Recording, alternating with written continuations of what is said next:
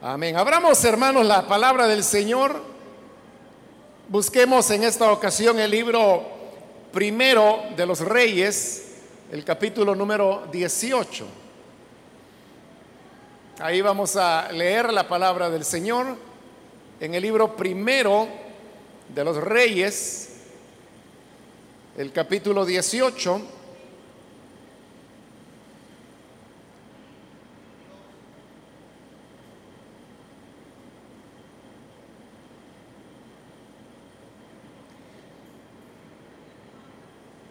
Dice la palabra del Señor en el libro primero de Reyes, capítulo 18, versículo 41 en adelante. Entonces Elías le dijo a Acab, anda a tu casa y come y bebe, porque ya se oye el ruido de un torrentoso aguacero. Acab se fue a comer y beber, pero Elías subió a la cumbre del Carmelo, se inclinó hasta el suelo y puso el rostro entre las rodillas. Ve y mira hacia el mar, le ordenó a su criado. El criado fue y miró y dijo, no se ve nada. Siete veces le ordenó Elías que fuera a ver. Y la séptima vez el criado le informó. Desde el mar viene subiendo una nube. Es tan pequeña como una mano. Entonces Elías le ordenó Ve y dile a Acab, engancha el carro y vete antes de que la lluvia se detenga. Las nubes fueron oscureciendo el cielo, luego se levantó el viento y se desató una fuerte lluvia. Pero Acab se fue en su carro hacia Jezreel. Entonces el poder del Señor vino sobre Elías, quien ajustándose el manto con el cinturón, echó a correr y llegó a Jezreel antes que acabe. Amén. Hasta ahí dejamos la lectura, hermanos. Pueden tomar su asiento, por favor.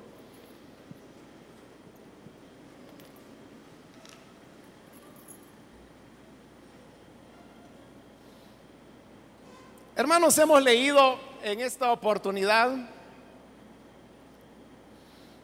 un pasaje de este capítulo 18 del libro Primero de los Reyes. Y si usted es un lector de la Biblia y por lo tanto conocedor de ella, usted sabrá que este es el capítulo donde se narra el extraordinario evento en el cual Elías ha retado a los profetas de Baal para que ellos puedan construir un altar y Elías también construye otro para el Señor. Y el reto que les ha tendido es que ellos deben invocar a Baal en tanto que Elías se invocará al Señor y la propuesta que se ha hecho delante del pueblo de Israel es que aquel Dios que responda con fuego, ese es el verdadero Dios. Los profetas de Baal pasaron prácticamente todo el día invocando a su Dios y de acuerdo a los ritos que ellos desarrollaban, comenzaron a herirse y a derramar sangre, pero ni aún con eso Baal le respondió. Mas cuando llegó el turno de Elías, realmente él no había terminado de hacer su oración cuando el fuego del Señor cayó Y no solamente consumió el holocausto que Elías había preparado, sino que también la leña, las piedras del altar y hasta el polvo que había a su alrededor. Con eso quedó evidenciado que el verdadero Dios era el Señor y no Baal. Elías aprovecha la oportunidad que el pueblo tiene esta claridad que no había tenido en los últimos siglos y le dice, atrapen a los profetas de Baal. Los atrapan y luego ellos son degollados junto a un arroyo. Y de esa manera podríamos decir que lo que es el aspecto religioso de Israel había sido sanado, puesto que primero había quedado claro delante del pueblo de Israel quién era el verdadero Dios y eso era lo más importante. Pero luego desechar a los profetas de Baal era ya como parte del compromiso de Israel para hacer posible que el culto de Baal fuera desarraigado y así hubiese una entrega en fidelidad al Señor en los años que habrían de venir. Ahora, todo esto, hermanos, que estoy relatando, se dio después de un poco más de tres años que no había habido lluvia. Y no había habido lluvia porque Elías mismo, por mandato del Señor, había sido comisionado por el Señor para ir y poner delante de Dios la palabra que él le había dado y esta era que no habría lluvia y que los cielos serían cerrados y no volvería a llover hasta que Elías lo ordenara. Que así como Elías había ordenado que no hubiese lluvia, en la boca del profeta estaba el poder abrir nuevamente los cielos. Ahora, estos tres años, hermanos, fueron tres años verdaderamente duros para Israel. Era una nación que su economía dependía directamente de la agricultura. Y al no haber lluvias, pues lo que era el pilar fundamental de la economía, pues se quebraba. Y así es como ellos comenzaron a padecer hambre, el agua misma escaseó, el mismo arroyo del cual Elías bebía también se secó. Es decir, la nación estaba viviendo una situación difícil y complicada que les había destrozado, les había quebrado económicamente. Y todo esto era parte de la reprensión del Señor por haberle olvidado a Él, por haberle dado la espalda y por haberse vuelto a los ídolos. Porque era lo que Dios había dicho a través de Moisés. Que si el pueblo de Israel se volvía y se olvidaba del Señor, entonces Dios les decía que las bendiciones que Él les daba se las quitaría. Y una de las cosas que él decía que iba a quitar era precisamente la lluvia. Pero eso no era todo. Si ellos persistían en su pecado, esos castigos de Dios se irían incrementando hasta que terminarían en lo que es que serían desarraigados de esa tierra como efectivamente ocurrió durante la deportación. Pero bien, para eso todavía faltan varios años, bastantes años. Pero ahora Dios ha comenzado, por decirlo así, por la primera advertencia. Y esa primera advertencia es la sequía que ha venido durante tres años. Pero vea, la lluvia no volvía mientras Israel no reconociera quién era el verdadero Dios. Pero ahora con esto que ha ocurrido, del desafío de Elías frente a los profetas de Baal, aquí mentalmente para el pueblo de Israel ha quedado ya claro. Ellos ahora saben que el verdadero Dios es el Señor porque Él es el que respondió con fuego del cielo. En tanto que Baal fue incapaz de hacerlo por mucho que se le rogó. Pero eso, como le digo, es algo que estaba aquí en la mente del pueblo de Israel. Pero muchas veces las personas están convencidas mentalmente, es decir, han llegado a ciertas conclusiones en base a los hechos o las evidencias o la información que reciben. Pero una cosa es tener un dato de información en la mente y otra cosa es que lo que es una, un convencimiento tiene que convertirse en una conversión. Y la conversión viene cuando llega al corazón esas convicciones que no solamente quedan en el nivel de la información, sino que transforman la vida de las personas. Por eso se llama conversión. Porque una conversión es un cambio de la persona en su manera de ver, en su manera de pensar, en su manera de apreciar las cosas. Y todo esto se traduce en transformaciones que se dan en su vida. Ahora, ya se había dado la evidencia que el Señor era el verdadero Dios y no Baal. Pero todavía seguía sin llover. Pero hoy es el momento en que va a comenzar a llover. Porque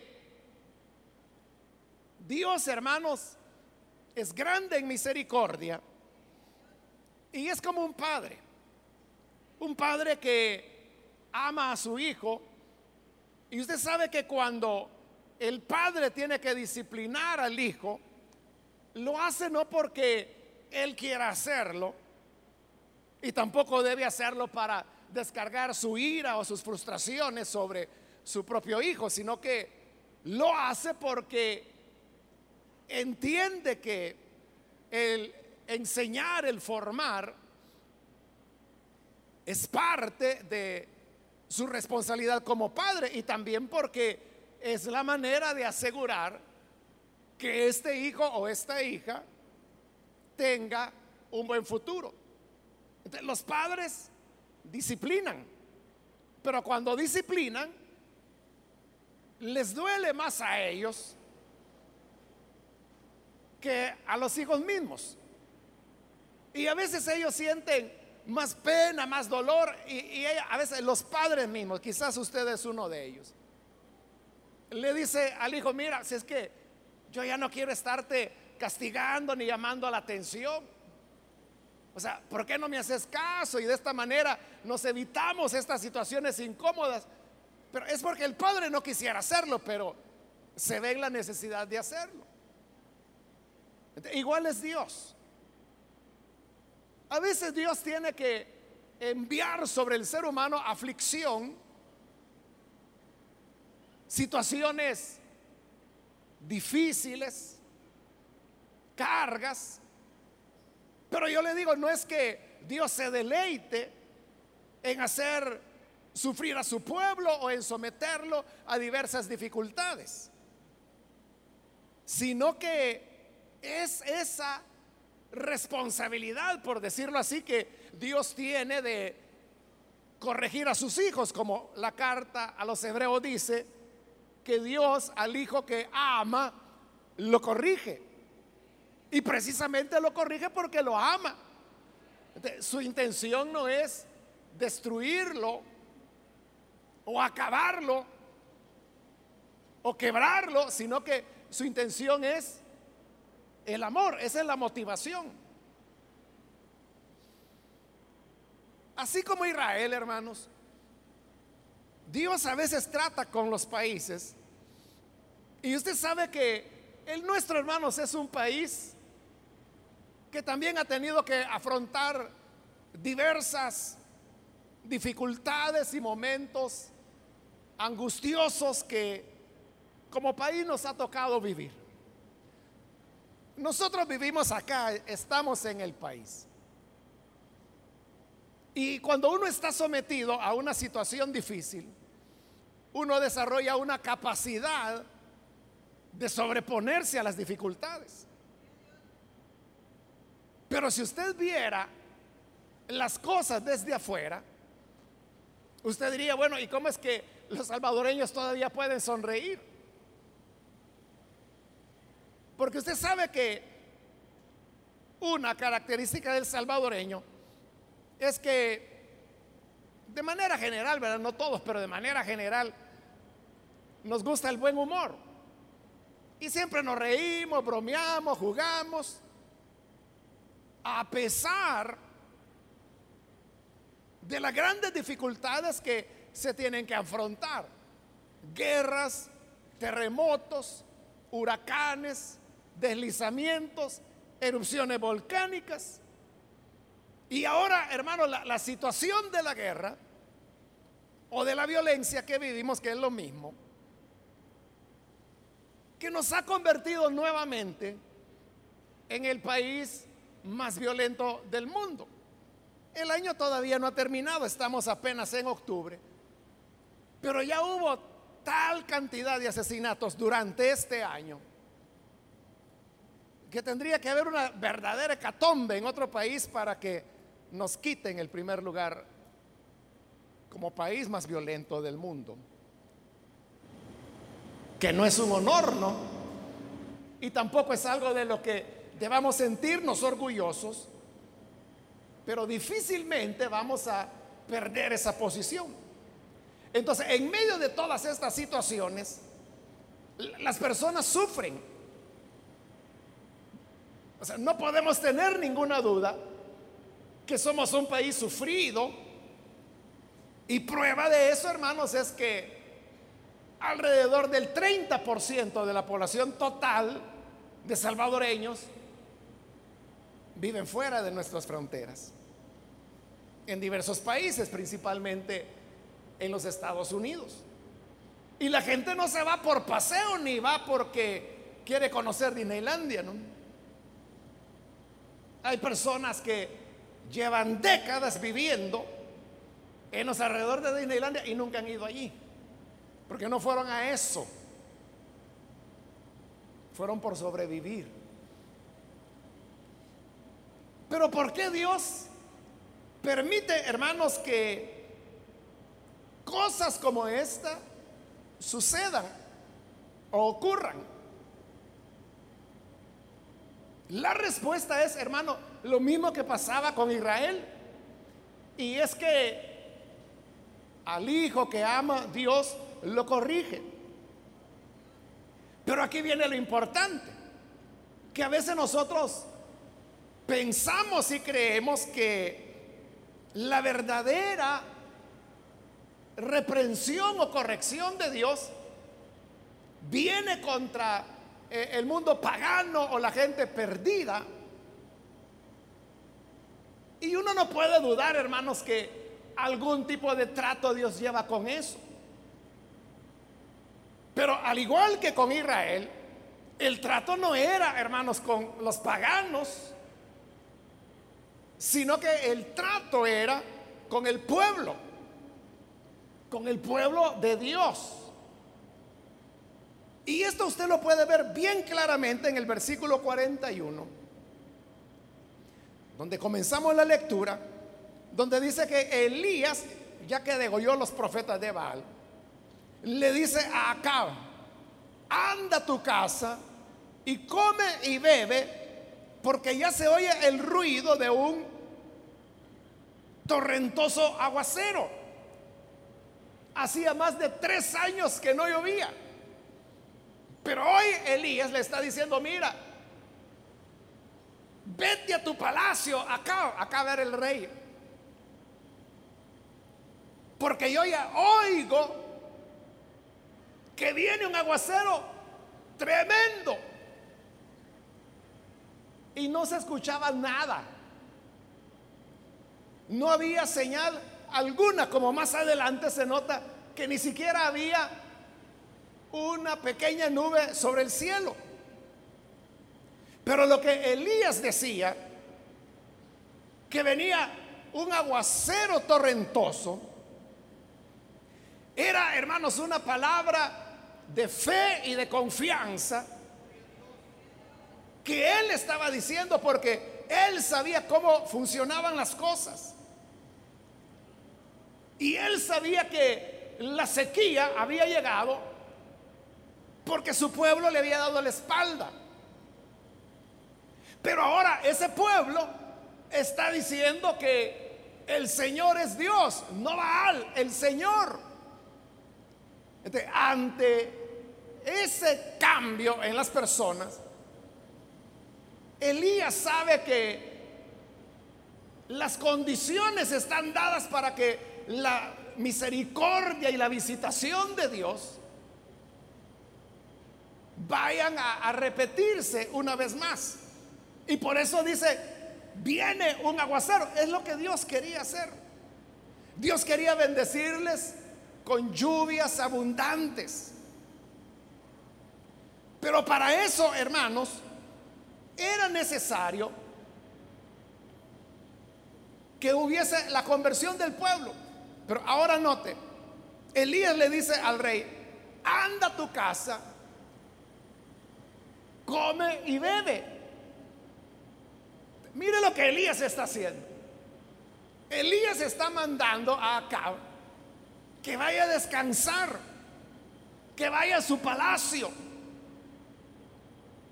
que vaya a comer, que vaya a beber, en otras palabras, que disfrute de la vida. Vida de rey, lógicamente. Y mire el versículo 42. Acab se fue a comer y a beber porque era lo que mejor podía hacer. No tuvo que decirle Elías dos veces, se fue a comer y a beber. Pero, dice el versículo 42, pero Elías subió a la cumbre del, del Carmelo, se inclinó hasta el suelo y puso el rostro entre las rodillas. Y aunque no lo dice ahí el versículo, pues es evidente que Elías lo que está haciendo es que está orando Pero mire lo que Elías ha hecho. O sea, Elías no le ha dicho, mira acá, ya te diste cuenta quién es el verdadero Dios. Ya viste quién fue el que respondió con fuego del cielo.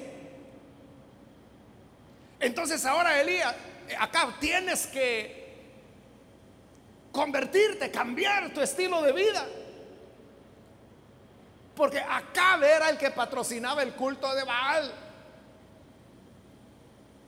Pero Elías no le está pidiendo acá nada de eso.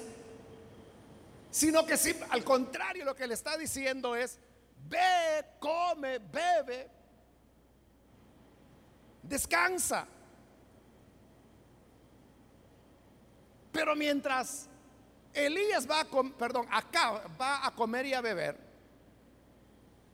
ya lo vimos en el versículo 42, Elías sube y él va a orar en el mismo monte donde la gloria de Dios se acaba de manifestar. Elías va y se pone de rodillas y comienza a orar. Este pasaje, hermano, nos deja ver que cada quien tiene que estar en su lugar. No es al mundo. Fíjese bien, no es al mundo al que le corresponde hacer que la sequía y las dificultades pasen. No es a Acab. A él lo que le corresponde es ir a comer y a beber. Es a Elías a quien le corresponde ir a orar. ¿Qué significa eso para nosotros, hermanos? lo que significa es que la responsabilidad para que puedan venir nuevos tiempos para nuestro país y la lluvia de la gracia y la misericordia de Dios. Eso nos corresponde a nosotros como iglesia. Nosotros no le podemos pedir al mundo. Me recuerdo, hermanos, en una ocasión, en un municipio de, El Salvador, ahí estaba el presidente y el alcalde de ese municipio y habían pastores de iglesias de ese municipio. Entonces, en el programa tenía una participación uno de, los pastores del municipio. Entonces él tomó la palabra, habló muy bien, pero ya casi para finalizar, él hizo un, llamado, una exhortación para que las autoridades de gobierno, fíjense, convocaran al país a un ayuno nacional. O sea, yo sé que eso nació de manera muy sincera y honesta de, parte del hermano que estaba hablando y que de hecho pues yo tengo años de conocerlo. Pero el punto es que no es eso. Ese no es el camino, ese no es el tema. No le dijo Elías a Acab, mira Acab, tú tienes que convocar a un día de oración para que la lluvia vuelva. No. Lo que Elías le dijo fue, mira, ve, bebe come de lo que más te gusta, ve a tu palacio y apúrate porque ya viene la lluvia, aunque no había ni señas de ella. Pero yo voy a ir a orar. Yo voy a la cumbre del monte y yo me voy a, postrar en oración. O sea, Elías sabía que es a él a quien le correspondía. Quizá usted ha oído, hermanos, estoy muy seguro que se cita el pasaje de la escritura en crónicas que dice, si mi pueblo que mi nombre invoca se humilla y se vuelve a mí, yo iré desde los cielos y tendré de ellos misericordia y sanaré su tierra. Entonces, este versículo con bastante frecuencia, ayer, hoy y de seguro mañana, será utilizado por muchas iglesias, pastores y movimientos. Con el fin de, decir, ve, ya ven, ahí dice que si nos volvemos al Señor, Él tendrá misericordia de nosotros y sanará nuestra tierra. Y comienzan a, a decirle al alcalde, mira alcalde, usted tiene que volverse al Señor. Y si pueden, le dicen al presidente. Y si pueden, le dicen a la Asamblea Legislativa y a todo el mundo. Y a veces utilizan periódicos, radio, rarísima vez televisión, pero en la medida de sus posibilidades. Ellos están tratando de mover a la gente, pero fíjese, no han caído en la cuenta de lo que el versículo dice. El versículo es clarísimo. Dice, si mi pueblo, mi pueblo, no está diciendo si la nación, si el país, si el presidente, si todos los alumnos de las escuelas. No, está diciendo, si mi pueblo.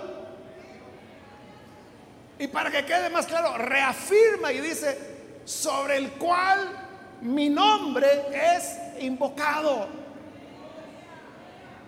Clarísimo que está hablando que los que tienen que volverse, humillarse y orar a Él es su pueblo sobre el cual su nombre es invocado. No es la alcaldía, no es la asamblea legislativa, ¿Qué tienen que hacer los diputados? Lo mismo que acá. Que vayan, que coman, que beban. Para eso agarran nuestros impuestos, ¿verdad? Eso es lo que saben hacer, pues que lo hagan. Pero nosotros vamos a resolver el problema. ¿Y cómo lo vamos a resolver? Como lo dice Crónicas, humillándonos, buscando su rostro, arrepintiéndonos. Y si nosotros que somos su pueblo, sobre el cual su nombre es invocado, nos humillamos, nos volvemos, oramos a Él, Él escuchará nuestra oración y sanará nuestra tierra.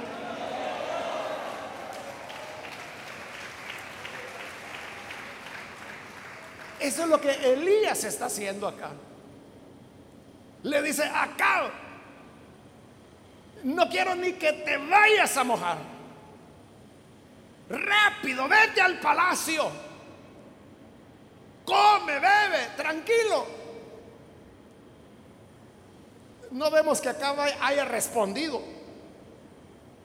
Pero si hubiera respondido acá, hubiera dicho algo así.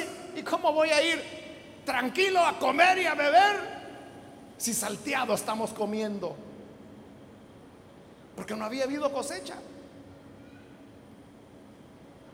¿Cómo voy a ir tranquilo a, mi palacio? Pero si eso hubiera dicho Acab, Elías le hubiera dicho, tranquilo, aquí estoy yo. Porque recuerde que Elías había pasado tres años escondido. Acab lo había ido a buscar hasta debajo de las piedras. Y no lo habían hallado. ¿Y sabe por qué no lo habían hallado? Porque Elías estaba en Sidón. Ahí Dios lo había enviado a la casa de una viuda. Una viuda que ya no podía ni con ella ni con su hijo. Pero cuando llega el profeta, se multiplica la harina y el aceite y sobreviven esos tres años.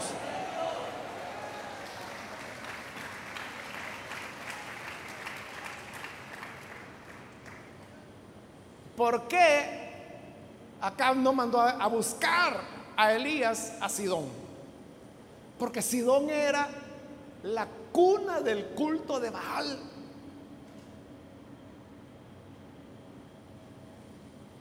Y uno hubiera dicho, bueno, ese es el peor lugar o el último lugar donde un profeta de Dios hubiera ido a responder, a, a refugiarse. Esa es la lógica humana. Por esa lógica, acá no se le ocurrió buscarlo ahí, por eso nunca lo oyó. Pero ahí era donde el Señor lo tenía. Pero hoy Elías ha reaparecido. Y le ha dicho, tranquilo rey, ya vine yo. Nosotros, hermanos, poniendo eso en nuestro tiempo, pudiéramos decirle, hermanos, al presidente, al director de la Policía Nacional, al ministro de Seguridad, al comisionado presidencial para la seguridad, podríamos decirle, mire señores, tranquilos,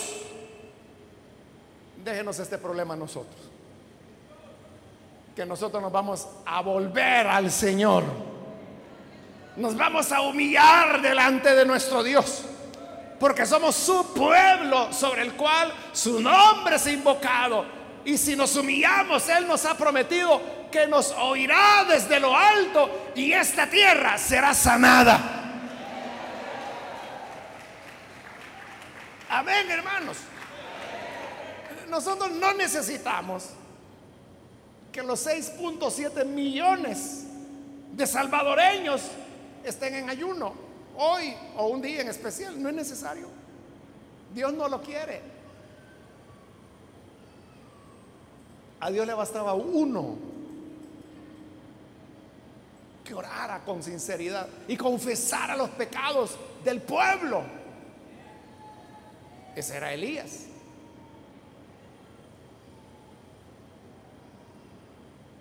Y me llama la atención, hermanos, el gesto de Elías en el versículo 42. Lo voy a leer todo. Dice, acá se fue a comer y a beber. ese es su lugar. Pero Elías subió a la cumbre del Carmelo, y a esto es a lo que me refiero cuando le hablo de gesto. Se inclinó hasta el suelo y puso el rostro entre las rodillas. Es decir, que Elías estaba completamente encorvado. No solo de rodillas, sino que cuando dice que su rostro estaba entre las rodillas, significa que él había bajado su rostro hasta la tierra y comenzó a orar. Pero ese gesto o esa postura de Elías, ¿qué le, qué le dice a usted? Si usted encontrara a una persona. Bueno, si es que en el tema de la oración, hermano, nosotros eso lo vemos con frecuencia. Pero cambiemos, quitémosle el tema espiritual y así quizás lo vamos a entender mejor. Piensa en un joven que está enamorado de una muchacha y la muchacha no le quiere hacer caso.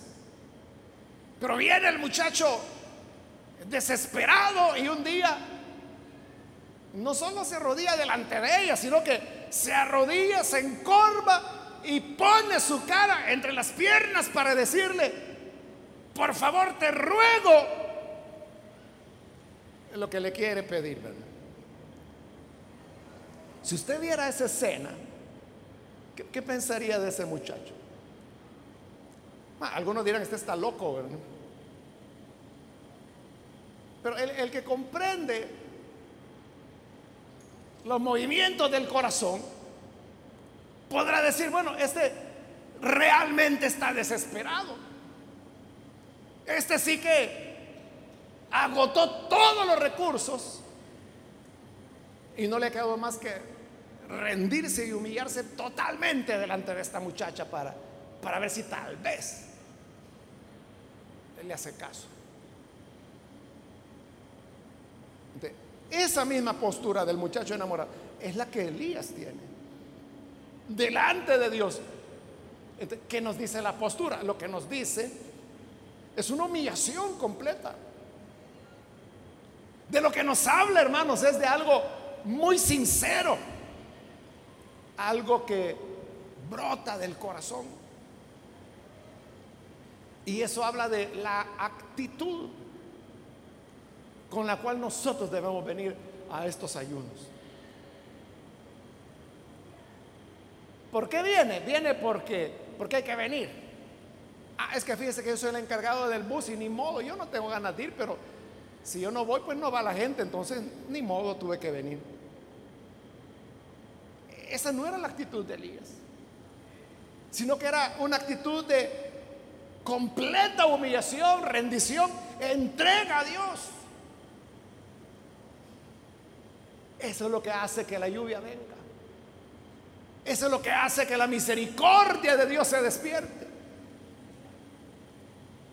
¿Y cómo cree, qué cree usted que fue lo que Elías oró? No era decirle, Señor, manda lluvia, manda lluvia, manda lluvia, manda lluvia. Te ruego, Señor, manda lluvia, manda lluvia, manda lluvia.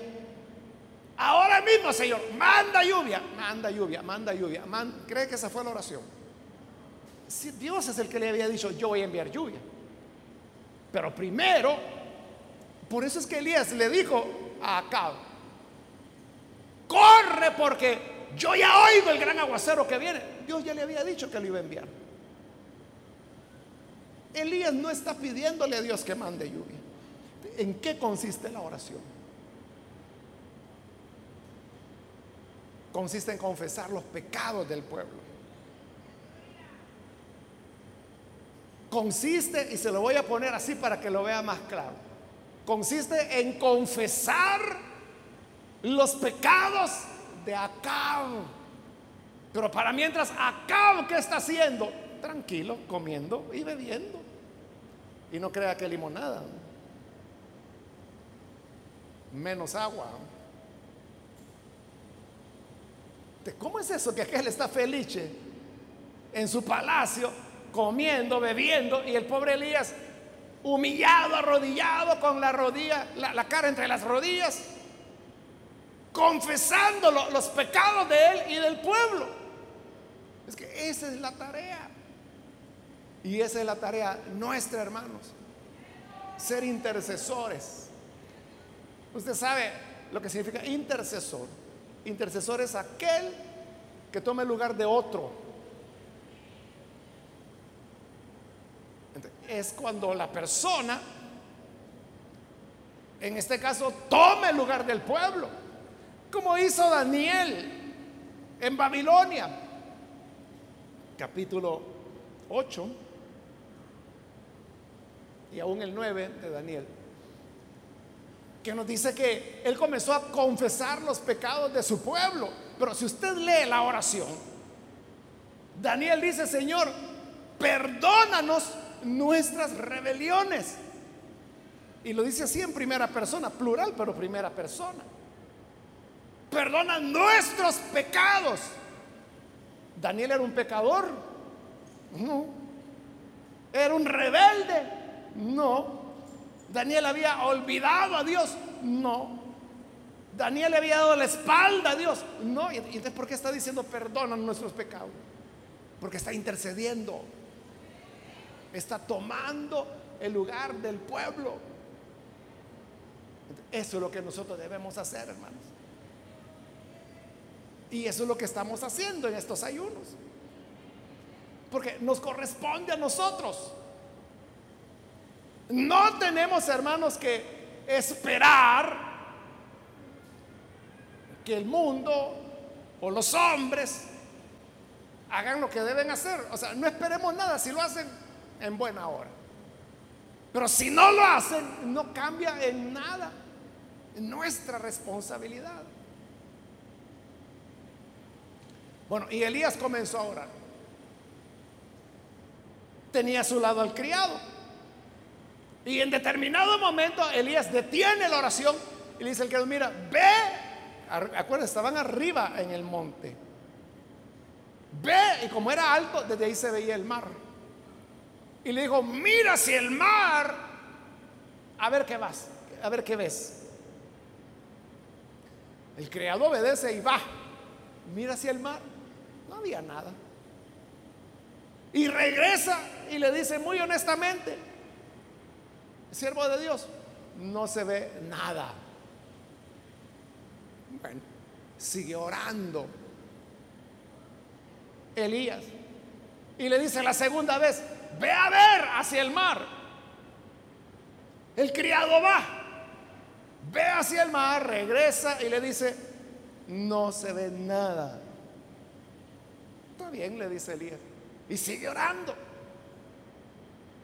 Y después de orar la tercera vez, mira, ve hacia el mar. O ve a ver hacia el mar, a ver qué ves. Y va el criado otra vez no se ve nada. Está bien. Y sigue confesando Elías. Al rato le dice ya por cuarta vez. Ve a ver otra vez hacia el mar. El criado va de nuevo y regresa. No se ve nada. Está bien. Y sigue orando.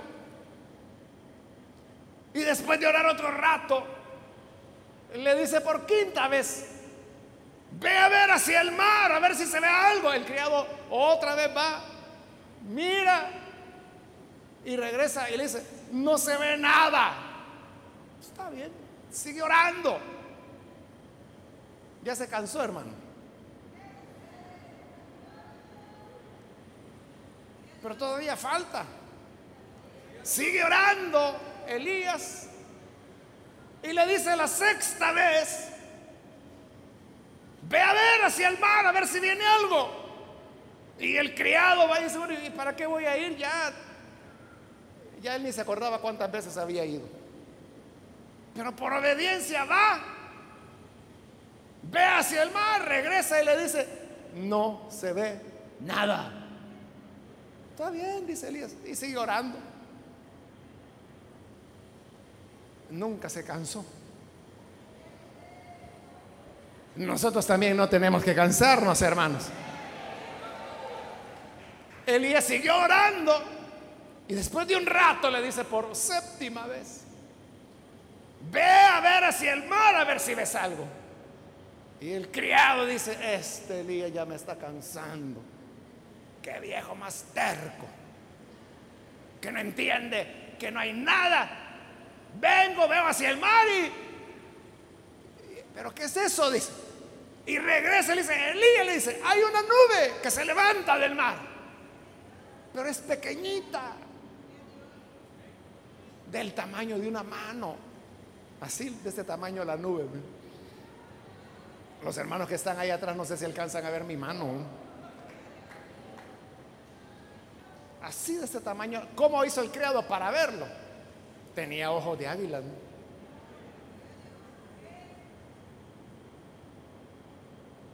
Y vuelve a Elías y le dice, una pequeñita nube. Y Elías dice, ahí está ya. Ahí viene ya el aguacero, la gloria de Dios.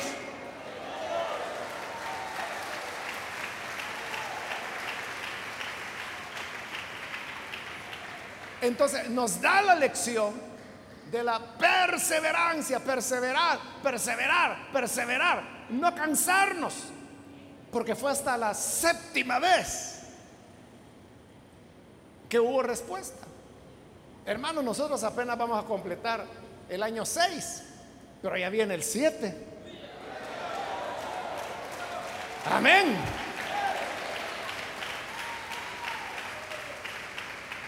Diciembre es el primer mes del año 7 de nuestro esfuerzo. Le digo porque en estos seis años, no muchos realmente, para serle honesto, pocas personas, pero algunos hermanos me han dicho, unos tres o cuatro realmente, algo así, que me han preguntado, hermano, ¿y usted cree que de verdad el Señor nos va a responder estas peticiones? esa pregunta, hermanos, sí que es ociosa, ¿verdad? O sea, qué estamos haciendo acá, ¿verdad? Claro, yo les he dicho, por supuesto, hermano, Dios es fiel él ha dicho que cualquier cosa que pidamos en su nombre, creyendo, Él hará. Eso le respondo yo. Pero vea, hay gente que puede pensar que, no, si ya van dos años, tres años, cuatro años, cinco años, seis años, y usted todavía cree que va a haber respuesta. Eso pensaba el criado. Hasta que en el séptimo viaje había una pequeña señal pero mire cómo es la fe. La fe no necesita grandes evidencias. La fe lo que necesita es simplemente pequeñas luces. O como dice ahí, una pequeña nubecita, tan pequeña como una mano, pero que habla de una esperanza de lo que viene a futuro. Este, vendrá, hermanos, alguna luz de esperanza.